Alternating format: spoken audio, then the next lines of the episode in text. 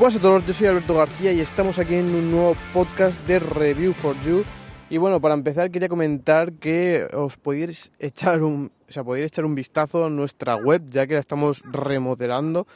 Eh, sinceramente creo que ha quedado bastante bien, o sea, también echarle un vistazo porque creo que el diseño es todo más minimalista, más intuitivo y creo que, que, bueno, que poco a poco, sinceramente, no, no somos expertos en páginas web, pero bueno, ahí entre todos los que conformamos todo esto, pues vamos un poco ir tirando del carro y aportando cosas nuevas y bueno, supongo que también gracias a vuestro feedback, eh, que siempre lo he dicho, que, que yo lo agradezco mucho, ya sea positivo o negativo, sobre todo se valora más, a ver, se valora igual, lo que pasa que ayuda más cuando es algo negativo, eh, porque bueno, claro, es para mejorar, ¿no? Y yo siempre he estado muy a favor de todo ese feedback, siempre constructivo, ¿no? Donde eh, decir, oye, mira, por esto yo lo veo que esto no me gusta o esto yo lo, lo veo que tal. Pues son cosas que nosotros siempre tomamos en cuenta. Después, obviamente, puede ser que lo hagamos o no, porque aunque a lo mejor a ti te parezca mal, pues a lo mejor a otro le parece bien, ¿no? Pero todo sí que lo tenemos siempre en cuenta a la hora de mejorar las cosas, ya sea la web, podcast, YouTube, etcétera, ¿no? Así que, muchas gracias por todos aquellos que, nos dais feedback de todo lo que estamos haciendo. Y bueno, ya nos iréis contando aún así. Eh, esta semana va a ir eh, modificándose poco a poco, pero bueno, ya creo que va cogiendo va cogiendo estructura aquello y creo que está bastante mejor de lo que estaba. Eh, bueno, quería también comentar un tema, sobre todo hoy voy a centralizarlo todo en noticias, un tema bastante polémico y es que eh, ayer en el grupo lo pasaron una noticia, pero yo la verdad es que no lo estuve, o sea, no le eché un vistazo, pero estuve escuchando el podcast de Alex Barredo, es un podcaster que si no lo conocéis, bueno, tiene varios podcasts, yo lo aconsejo bastante, sobre todo el principal es Mixio, M-I-X-X-I-O, eh, está muy muy bien y sobre todo son todo noticias eh, diarias, cortitas y que bueno, más o menos te puede hacer una idea de lo que va eh, pareciendo, o sea, lo que va pasando ¿no? en el mundo tecnológico. Pues estuve escuchándolo y después ya una vez que lo escuché dije, hostia, tal. Y ya fue cuando eh, me puse a leer los artículos que pasaron por ahí, por el grupo de arroba grupo, eh, digo, foro for you. Eh, la noticia en sí comenta que bueno que están recibiendo los o sea las personas españolas las primeras multas por descargas de piratería ya sea películas música etcétera no y bueno yo ya estuve hablando allí también por el foro y diciendo que, que yo tenía un amigo que vivía en Alemania y que en Alemania esto ya estaba implementado desde hace bastante tiempo. O sea allí la gente está cagada eh, a la hora de descargarse cualquier cosa de este tipo porque al, vamos, al mes ya le llega la multa a su casa de lo que ha descargado y el coste. Bueno, las multas están yendo, la verdad es que son bastante duras, a 100 euros por descarga. O sea, creo que están hablando de películas. No sé si será 100 euros en total o 100 euros por descarga, pero es que si es por descarga, como comentaban, es mucha pasta. Estamos hablando de que te descargas yo sé, el típico, bueno, voy a descargarme las películas de aquí y ya las dejo en el disco duro, descargas 5, pam, 500 euros. Bueno, pues duele, ¿no? A ver, que duele, pero en realidad es una cosa que es ilegal y que, bueno, en España pues era de los pocos países donde se controlaba y ahora estaba comentando que en otros países como Alemania ya, ya se estaba haciendo desde hace bastantes años y aquí en España, bueno, la piratería siempre ha sido una cosa que Aquí siempre la frase en plan de, si lo puedo tener sin pagar, ¿para qué voy a pagar por ello, no? Aunque sean dos euros, pero si lo puedo tener gratis, por dos euros como ahorro, ¿no? Esto siempre ha sido la filosofía española. Y, y yo sinceramente eh, creo que incluso por comodidad, en los planes que estamos teniendo a día de hoy, ya sea en Netflix o tal, podemos disfrutar de muchísimo contenido de, a un precio muy, muy asequible. Estamos hablando que a lo mejor pagas 100 euros al año y puedes tener ya varias plataformas. A lo mejor incluso eso, tres plataformas, ya sea Amazon, Netflix y a mejor HBO. Y todo a mejor por 100 euros al año, que está, creo yo, bastante bien, ¿no? Así que eh, yo hace bastante tiempo que, que no descargo películas y, sinceramente tampoco creo que me haga falta porque incluso música y todo ya tengo YouTube Premium por un euro al mes. Entonces, mmm, tema de piratería, ya os digo yo que no hace mucho, o sea, hace ya bastante tiempo que, que no descargo nada Sí que hay a veces que, sobre todo a la hora de, encontrar contenido, por la dificultad que me, que me da, porque a lo mejor no está en ningún sitio en los cuales yo estoy suscrito y claro, no voy a suscribir aquí a 10 plataformas para ver una película, entonces a lo mejor en ese caso sí, eh, pero bueno, la gran mayoría de veces no, no, o sea, no he hecho falta el tener que descargarme alguna película alguna serie. Pero bueno, eh, los primeros eh, casos que se han dado aquí en España han sido con la operadora Movistar y Euskatel, que bueno, eh, quiero recordar que es una compañía bastante famosa del norte, de la zona del norte. Y bueno, pues eh, estaban aconsejando que todos aquellos que le hayan llegado la multa, que se esperen, que no, no la lleguen a pagar, porque no se sabe cómo se va a resolver esto, pero bueno, a niveles legales eh, es ilegal, ¿no? Pero claro, es que es muy complicado, porque tú imagínate que yo ahora cojo, le pirateo el wifi vecino y descargo una película de ahí. Claro, la IP sigue siendo la IP del vecino. Entonces, es muy complicado, es muy complicado ver esto. Y después también nos surgían dudas de decir, vale, o sea, si lo descargas con un VPN, te sigue manteniendo la IP, dependiendo de los VPN, si coges, metes varios VPNs, uno enlazado al otro, eh, o después si lo ves de forma online, ¿no? O sea, que no llegas a descargarlo. Entonces, todo este tipo de cosas son las que surgen las dudas si de verdad también te multarían por ello o no te lo llegarían a multar. Y bueno, eh, es una cosa que yo creo que tarde o temprano las personas esperábamos que, que llegue a España, porque bueno, eso, veíamos que en otros países ya habían eh, controlado esto o intentado controlarlo, porque bueno, eh, siempre va a estar la forma de, hacerte con ese contenido, pero lo suyo es que cada vez lo pongan más complicado y así pues evitar en la medida de lo posible esa piratería, ¿no? Porque, vamos, yo yo lo digo, o sea, yo he pirateado, o sea, yo he bajado cosas y creo que, aquí todo el mundo eh, lo ha hecho, pero también hay que valorar el trabajo ya sea de las productoras, de, de, desarrolladores a nivel de software y yo creo que siempre que sean precios asequibles, que también es eso, o sea, tampoco, o sea, yo creo que una eh, que no es justificable, porque cada uno puede poner el precio que le dé la gana, pero claro, si tú pones que por un programa tal te vaya a costar 200 euros, pues seguramente que la gran mayoría de personas lo, vaya a coger de forma pirata. ¿Por qué? Porque no todo el mundo le va a gastar 200 euros mejor para hacer una tarea que tampoco va a ser a nivel profesional, ¿no? Entonces yo creo que, que estas cosas son las que más van a, a bueno, pues eso, a, a enfatizar el tema de la piratería. Sí que ya veremos cómo evoluciona esto.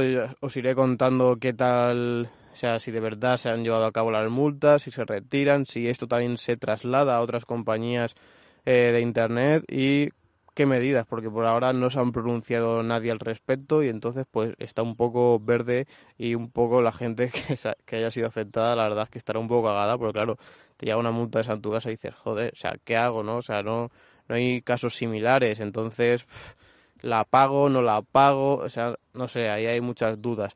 Yo sinceramente cuando apareció creía que era típica, eh, pues bueno, eh, típico estafa de que a lo mejor yo que sé, pues alguna vulnerabilidad en los routers de Movistar, que no suele ser la primera vez, eh, pues hayan conseguido tu información, te hayan mandado cualquier cosa y tal, y entonces pues eh, haya pasado esto.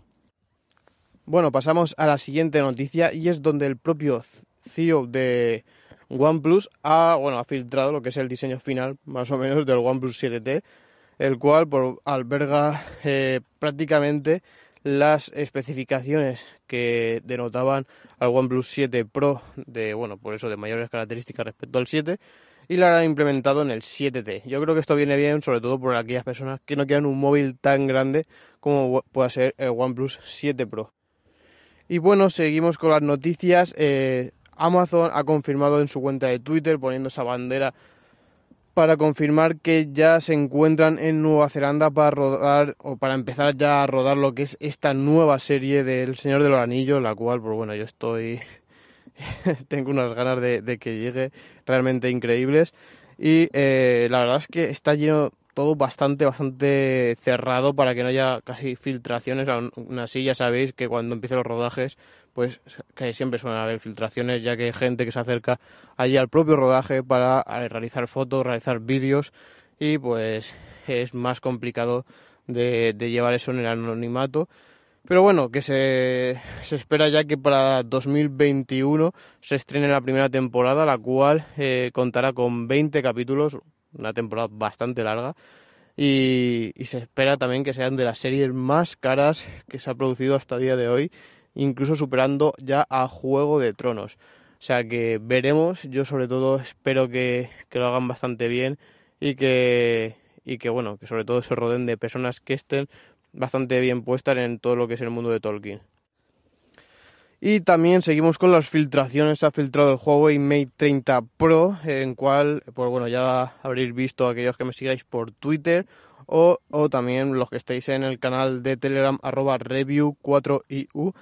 Y sinceramente el otro día me hizo gracia una opinión de, de bueno, de gente de ahí del grupo donde decían que la parte trasera del Huawei Mate 30 parecía una lavadora. y es que sinceramente no, no lo había pensado nunca, pero cuando lo dijeron el parecido es bastante, bastante significativo porque... Eh, como veis, la parte trasera pues cuentan con esas tres o cuatro cámaras, las cuales eh, están en forma circular, pero claro, no están por separado, por ejemplo, como en el iPhone, sino que están todos redondeando un círculo. O sea, está todo en un círculo negro y claro, después todo lo otro es del color que sea el teléfono, por lo que sí que parece una lavadora con el tambor ahí en color negro. Eh, también, pues bueno, se ve en la parte delantera que va a traer notch, pero parece ser que va a ser un notch con sentido, o sea, no que esté con sentido, sino que tiene sentido. Bueno, el chiste. Bueno, que sobre todo por el tema de que tendrá reconocimiento facial 3D a los a los iPhone, aún así yo por el tamaño no creo que tenga tantos sensores, sino lo que hará mejor es un reconocimiento como el del Pocophone, creo yo, que será más o menos con la cámara esta infrarroja y poco más, pero bueno, veremos a ver qué tal funciona. Em, yo sinceramente, mm, yo soy una persona que el notch, pues no, y si ya pues ya decidiste quitarlo en el P30 Pro, y dejar solamente la cámara delantera y, y tirar de lo que es el sensor de huellas, pues yo hubiera seguido por ese camino. Yo para mí el notch eh, es una cosa ya que ha quedado en el olvido. Incluso en los nuevos iPhones yo lo veo un atraso. Sí, funciona muy bien, todo lo que quieras, pero sigo diciendo que para mí un sensor de huellas en pantalla, que funciona bien obviamente, es bastante mejor que un Face ID. Y bueno, aunque estos fanboys eh, digan que no, bueno, seguramente cuando saquen el próximo iPhone y venga con sensor de huellas bajo la pantalla dirán, ¡oh, revolución! Menuda innovación que ha hecho Apple, ¿no? Pues, bueno, acordaos de estas frases. Eh, bueno, también se ha filtrado un posible iPad Pro de con tres cámaras traseras. Sobre todo yo hice una encuesta porque, bueno, yo sinceramente, eh, la verdad es que me repito mucho con el sinceramente. Esto aquí tomo nota. Eh, no uso mucho las cámaras en un iPad. O sea, la única función que le doy es para escanear documentos. Única y exclusivamente para eso. O sea, ya que para hacer una foto siempre suelo hacerlo con el iPhone y después mandarlo al iPad. Eh, no es que no suelo, o sea, yo he visto a gente, por ejemplo, bueno, yo soy músico y cuando estoy mejor tocando una procesión, veo gente grabando la procesión con un iPad que digo, vamos a ver, o sea, seguramente que el móvil que tengas, si tienes un iPad, será mejor en temas de cámara a ver, que no es que tenga malas cámaras, pero segundo, hostia, o sea, ¿qué ergonomía tiene eso? O sea, que, o sea, si es que tiene que ser súper incómodo estar ahí grabando con el, con el iPad, por muy pequeño que sea, incluso con el mini me parece eh, incómodo, porque imaginaros con un, iPad de 10 pulgadas, o sea, es que es brutal, no, no sé la gente si ya lo hace por mero postureo o porque de verdad le gusta, porque me parece súper incómodo el grabar con un iPad.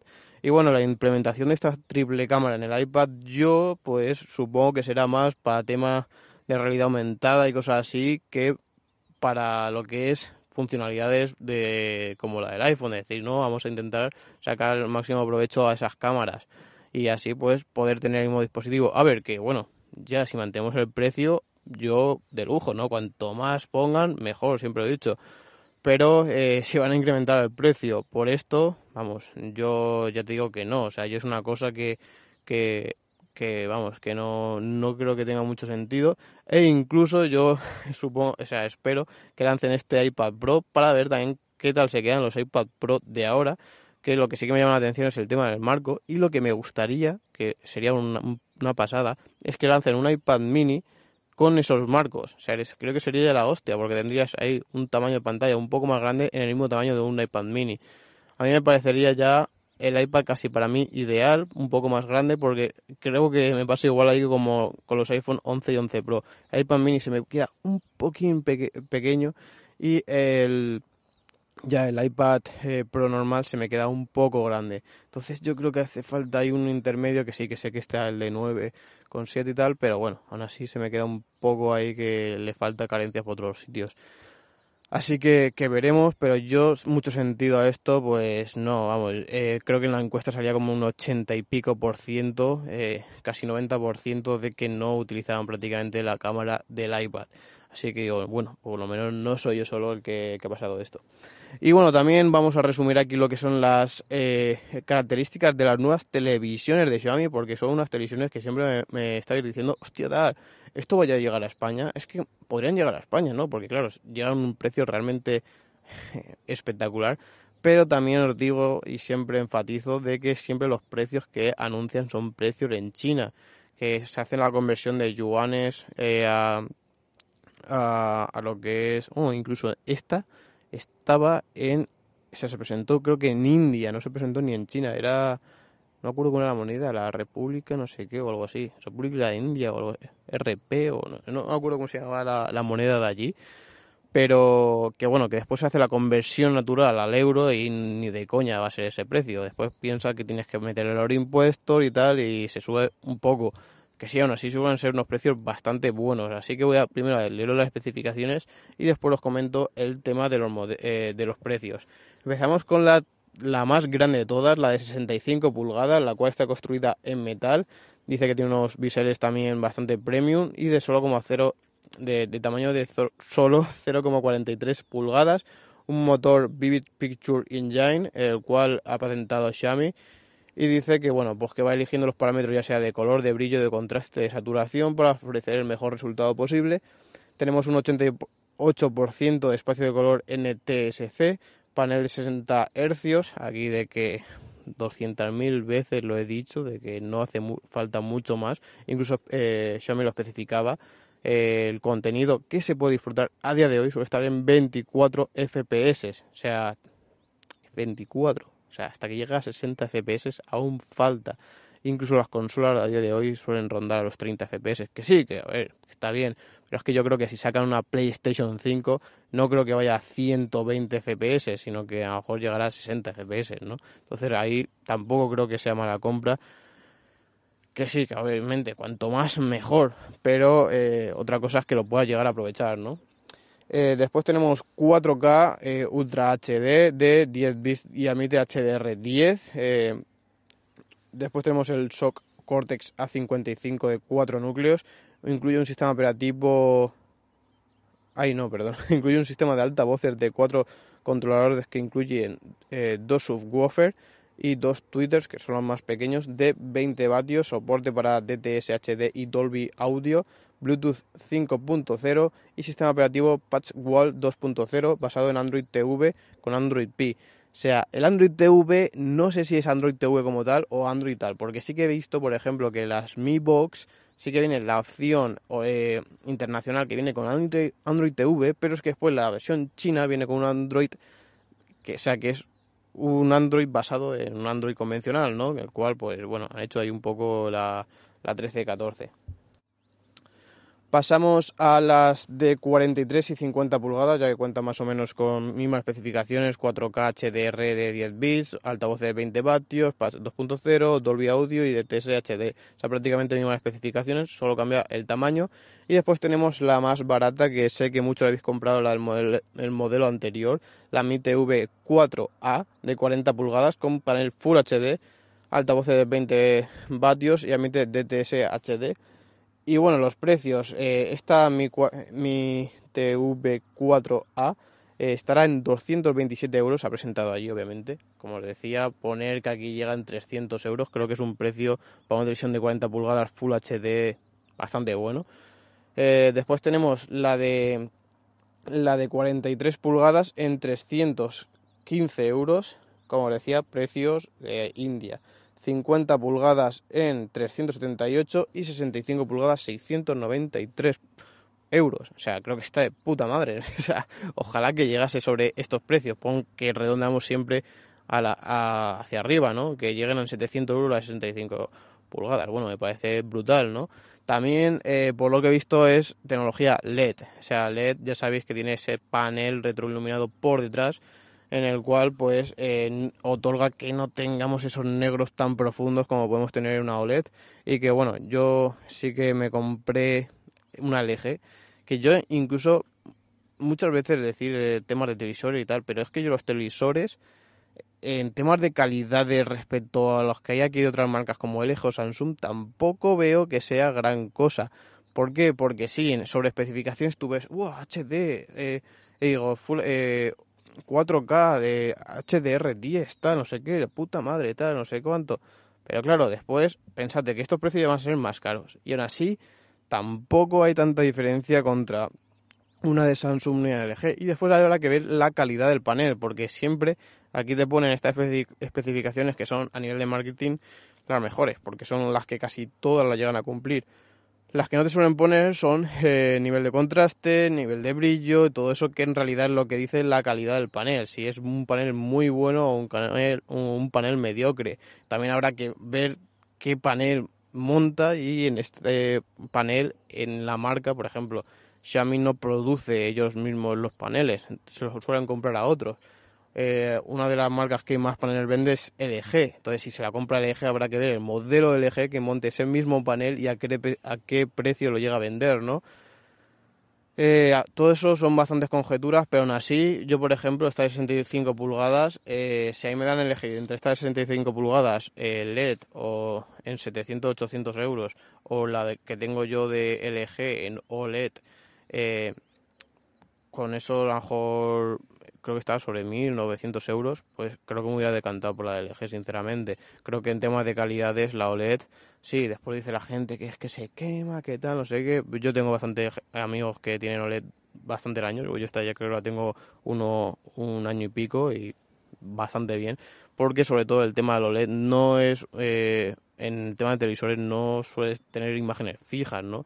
E incluso ya la propia televisor, el propio televisor cuando está mucho tiempo encendido lo que hace es apagar todo el panel y te va tirando como si fuesen cohetes, no para que se vea que esté encendido, pero lo que es el panel entero suele estar apagado para protegerse de esa manera. Entonces, como decía, no suelen haber momentos que, que vayan a haber muchas cosas fijas, y a lo mejor son cosas momentáneas, a lo mejor cuando eches una partida al play, que pueda haber algo que esté ahí en concreto, pero que puede estar eh, media hora, una hora, después cuando cambies de no sé, tampoco son cosas tan relevantes. Y sí que digo que el, nivel de, calidad es brutal. O sea, yo cuando veo películas, sobre todo oscuras, o sea, es que es brutal como se ve todo de noche.